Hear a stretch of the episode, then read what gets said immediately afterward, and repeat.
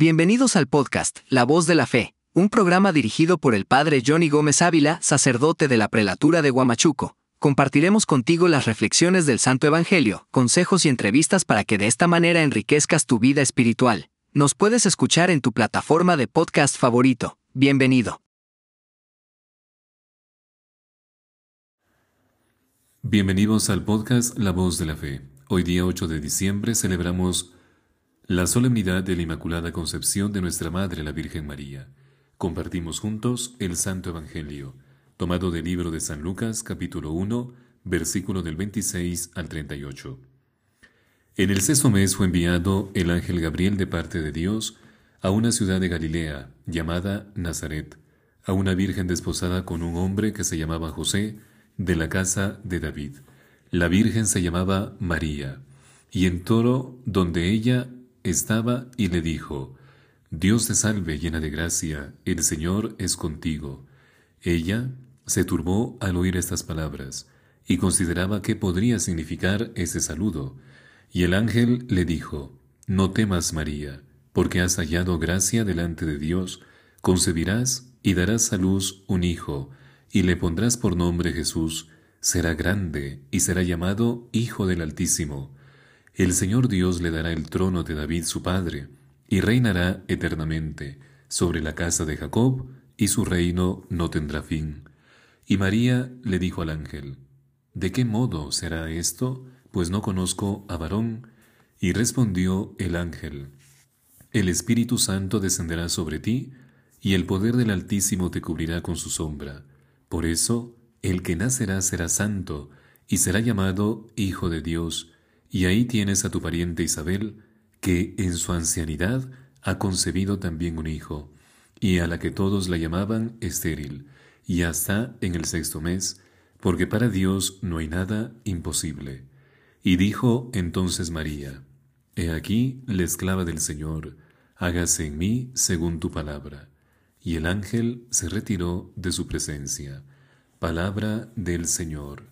Gloria a ti, Señor Jesús y juntos vamos a meditar el Santo Evangelio. En la solemnidad de la Inmaculada Concepción de la Virgen María, la liturgia de la Iglesia nos invita a meditar la conmovedora escena de la Anunciación. Por eso, a mí me gustaría que ustedes entren en esa escena, jueguen con su imaginación, como en todas las del Evangelio, para vivirla desde dentro, como un personaje más. No olvides, amigo mío, que somos niños, y la señora del dulce nombre María está regocijada en oración. Tú eres en aquella casa, imagínate, lo que tú quieras ser, un amigo, un criado, un curioso, un vecino. Yo ahora no me atrevo a hacer nada, me escondo detrás de ti y pasando vamos a contemplar la escena de la anunciación del ángel a nuestra Madre la Virgen María. El ángel Gabriel se dirige a María y le dice Jaire, que jaritomene. Eso es en idioma griego. Jaire María, que jaritomene. Dice el texto griego, ¿no? Y el término Jaire es un saludo literalmente que significa alégrate. Y en efecto, siempre que Dios está cerca de una persona, una alegría serena invade nuestra alma. Y la misma palabra hace notar el Papa, que ya está difunto, el Papa Benedicto XVI, cuando reaparece en la noche santa del nacimiento de Jesús, en los labios del ángel que dijo a los pastores, les anuncio una gran alegría. Vuelve a aparecerse en Juan con ocasión del encuentro con el resucitado, y cuando él dice, los discípulos se llenaron de alegría al ver al Señor, y en los discursos de despedida de Juan hay una teología de la alegría que ilumina, por decirlo así, la hondura de esta palabra. Y volveré a verlos y se alegrará su corazón y nadie les quitará su alegría, nos dice Juan. Y la palabra Jaire está relacionada en el griego con haris, que significa gracia, porque la alegría es inseparable de la gracia, y María ha sido abundantemente objeto de, la gracia, que esto significa literalmente en el término griego se escribe quejaritomene, traducido al español sería llena de gracia. Y Dios la había escogido para ser madre de su Hijo, hecho hombre, y por eso en la atención a los méritos de Cristo había sido preservada del pecado original desde el momento en que fue concebida por sus padres. Y el Señor le anuncia que concebirá y dará a luz un niño, que llevará el nombre de Jesús. Jesús quiere decir el Salvador, y será el Mesías prometido. Aquel recibirá el trono de David, su padre, y aún más se llamará el Hijo del Altísimo, el Hijo de Dios verdadero. Lo concebirá, perdón, lo concebirá virginalmente, sin concurso de varón, y por obra y gracia del Espíritu Santo.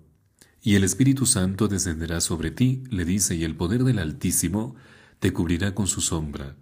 Y durante la peregrinación del pueblo de Dios, Israel me refiero en el Antiguo Testamento, por el desierto, camino a la tierra prometida, la presencia del Señor se manifestaba a través de la nube que cubría el santuario, y ahora será el Espíritu Santo el que cubrirá con su sombra a ese santuario de la presencia de Dios, que es el cuerpo mismo de nuestra Madre, la Virgen María. Y por eso sigue diciendo el ángel, el que nacerá será santo y será llamado Hijo de Dios. María, diciendo sencillamente, sí o aquí está la esclava del Señor, se convierte en la madre del Hijo de Dios, hecho hombre. Y Benedicto XVI observa que los padres de la Iglesia han expresado a través de todo esto diciendo que María habría concebido por el oído, es decir, mediante la escucha de la palabra de Dios, y a través de la obediencia a la palabra ha entrado en ella también y se ha hecho fecunda el verbo de Dios que se hace carne.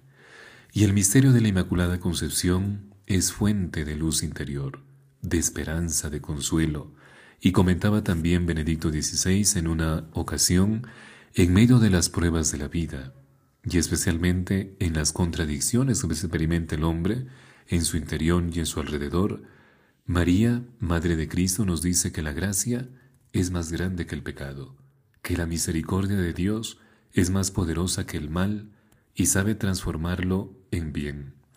Y esta mujer, queridos hermanos, la Virgen María, se benefició anticipadamente de la muerte redentora de su Hijo, y desde la concepción fue preservada del contagio de la culpa. Por eso, con su corazón inmaculado, nos dice, confíen en Jesús él le salvará. Te habló Padre Johnny Gómez y conmigo será hasta otra oportunidad. Quiero saludar a mi pueblo Bulibullo, está de fiesta. Celebramos cada cinco años la fiesta de la Inmaculada Concepción de la Virgen María. La fiesta se llama El Quinquenio. También en el pueblo de Macania celebran su fiesta patronal. Presente siempre en mis oraciones. Gracias por escuchar el podcast La Voz de la Fe.